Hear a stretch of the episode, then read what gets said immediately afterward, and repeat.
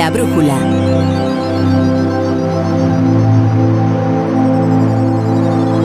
La torre.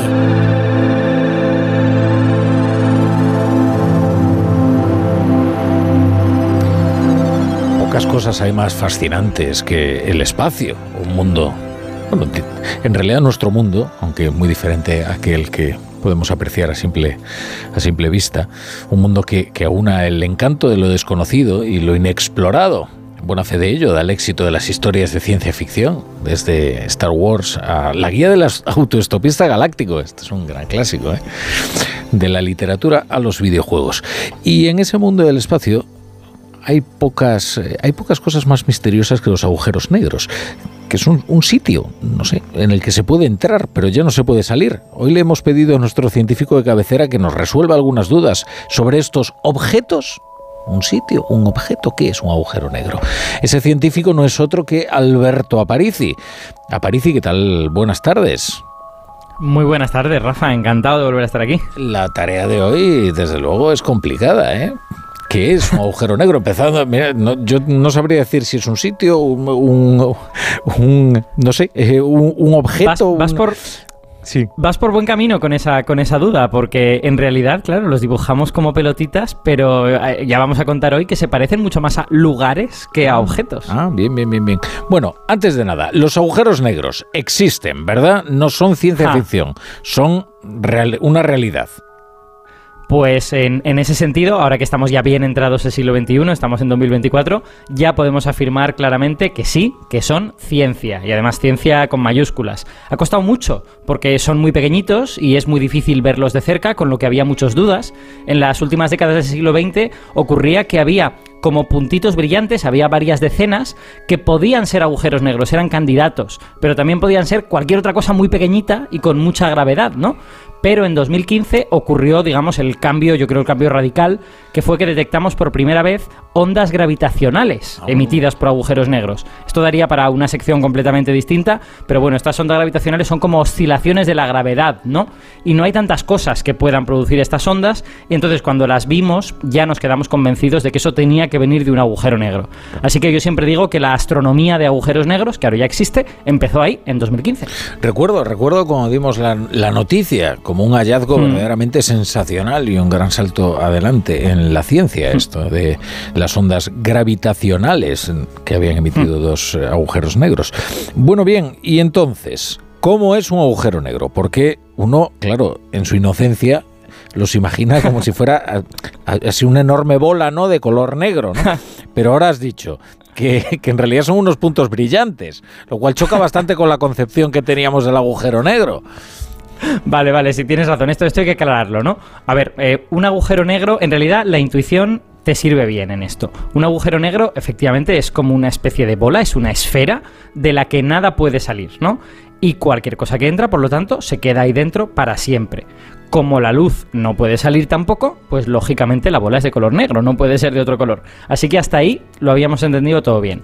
Lo que ocurre es que los agujeros negros en la realidad eh, de este universo, digamos, no viven aislados, no viven en soledad, sino que pues su gravedad puede atraer otras cosas. A lo mejor se le acerca una nube de polvo y se queda alrededor del agujero negro, o una estrella y se queda alrededor del agujero negro, y todas estas cosas pues se ponen a dar vueltas alrededor de esa bola negra, digamos, y mientras van dando vueltas, que van dando vueltas y cayendo en espiral poco a poco, lo que pasa es que se calientan, se calientan muchísimo y esas cosas sí que empiezan a brillar con mucha intensidad.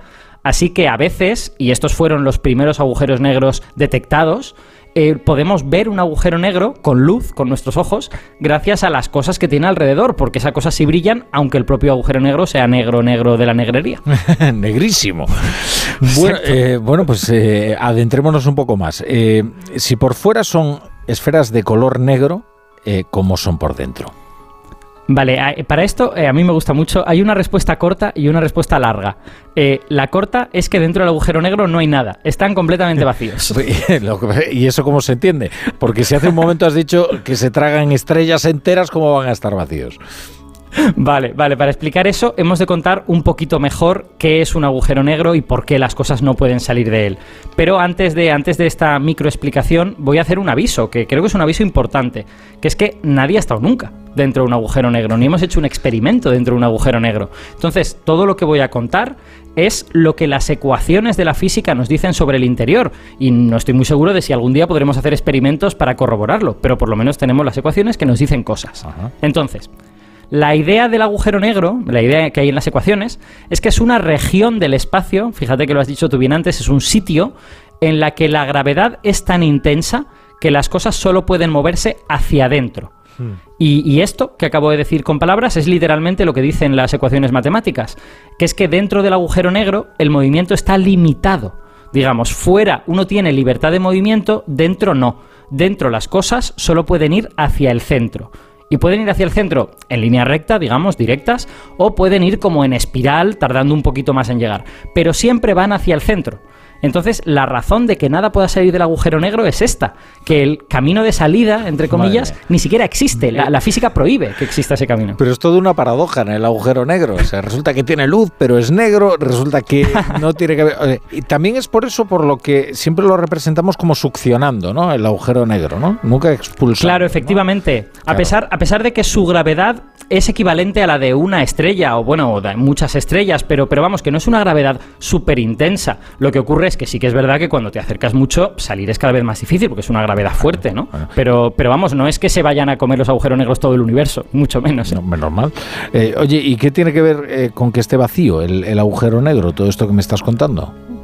Vale, pues es que hemos de reflexionar un poco con qué pasa cuando algo cae, ¿no? Y a veces damos cosas por sentadas que cuando las pensamos las entendemos un poquito mejor.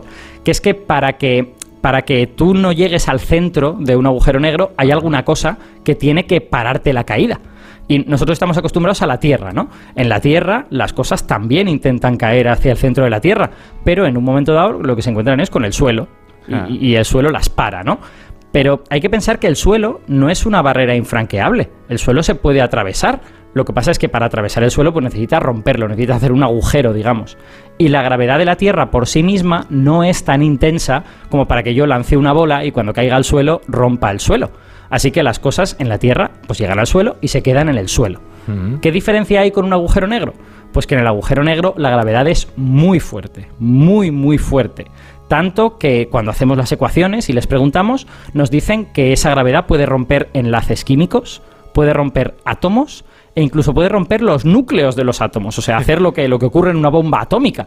Entonces, sobre el papel no parece haber nada que pueda parar esa caída, ¿no? Cualquier cosa que colocas ahí, la gravedad es más intensa y sigue empujando hacia adentro. Así que todas las cosas, en principio, terminan cayendo al centro, a un punto de volumen cero y de densidad infinita que llamamos la singularidad. Ya solo la definición que das me entra vértigo, ¿sabes? Por cierto, de densidad infinita, volumen cero. Eh, todo parece también muy paradójico, ¿eh? Pero vamos a ver, ¿qué, ¿qué, aspecto tiene eh, eso que llamas la singularidad? Bueno, pues ese, ese, es el problema precisamente, que al ser un punto de volumen cero del que ninguna cosa sale, porque todo va para adentro y nada va para afuera, pues no, no tiene aspecto, no se puede ver, ni siquiera se puede tocar, no se puede hacer nada. Ahora tengo, tengo una buena noticia que resuelve alguna de estas paradojas que yo creo que te ah, preocupan. Que es que, por, por fortuna, prácticamente ningún físico cree que la singularidad exista. bueno, mira, ahora sí que ya no me aclaro, ¿sabes? Porque todo es una cosa y la contraria. o sea, no existe la singularidad, pero sin embargo me hablas de la singularidad. Pero eh, ¿esto qué es, eh, eh, Aparici? Me puedo, me puedo explicar. Tengo una explicación perfectamente razonable que todo el mundo va a entender. La hmm. explicación es que todo esto que he estado contando, y ya os lo he dicho, es lo que dicen las ecuaciones. Y las ecuaciones de la física no son todopoderosas. Las ecuaciones de la física siempre tienen límites. Una de las cosas que, todo científico aprende es a entender los límites de la teoría que está utilizando.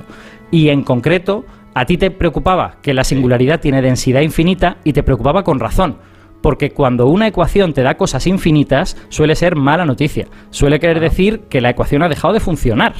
claro, porque no conocemos cosas infinitas en el mundo. Nadie ha tenido en su mano infinitas monedas, infinita luz. No, en, este mundo no parece haber cosas infinitas. Entonces, cuando las ecuaciones te dicen eso, suele querer decir que la teoría ha dejado de funcionar y que no te puedes creer lo que la ecuación te dice.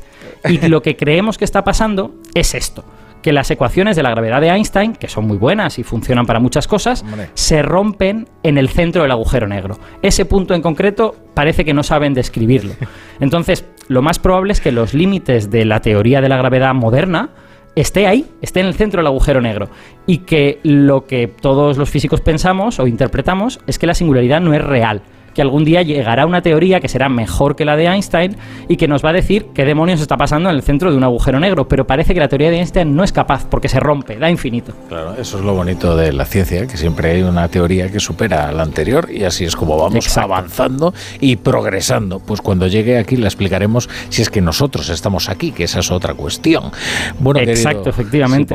que, no, que, no, que, no engañen al público nunca. ¿eh? Todas las teorías científicas tienen límites. Lo que hay que entender es qué son esos límites y cómo se aplican exactamente. Eso es lo que a veces es complicado. Pero... Eso es. Y, sobre todo saber explicarlo, que tú lo haces muy bien. Aparici. sabes explicarlo tú mejor que yo entenderlo. bueno, Aparici, que aquí te espero, ¿eh? en tu casa, que es la brújula. Claro que sí, otro día contamos otra cosilla interesante. Venga. Chao, chao.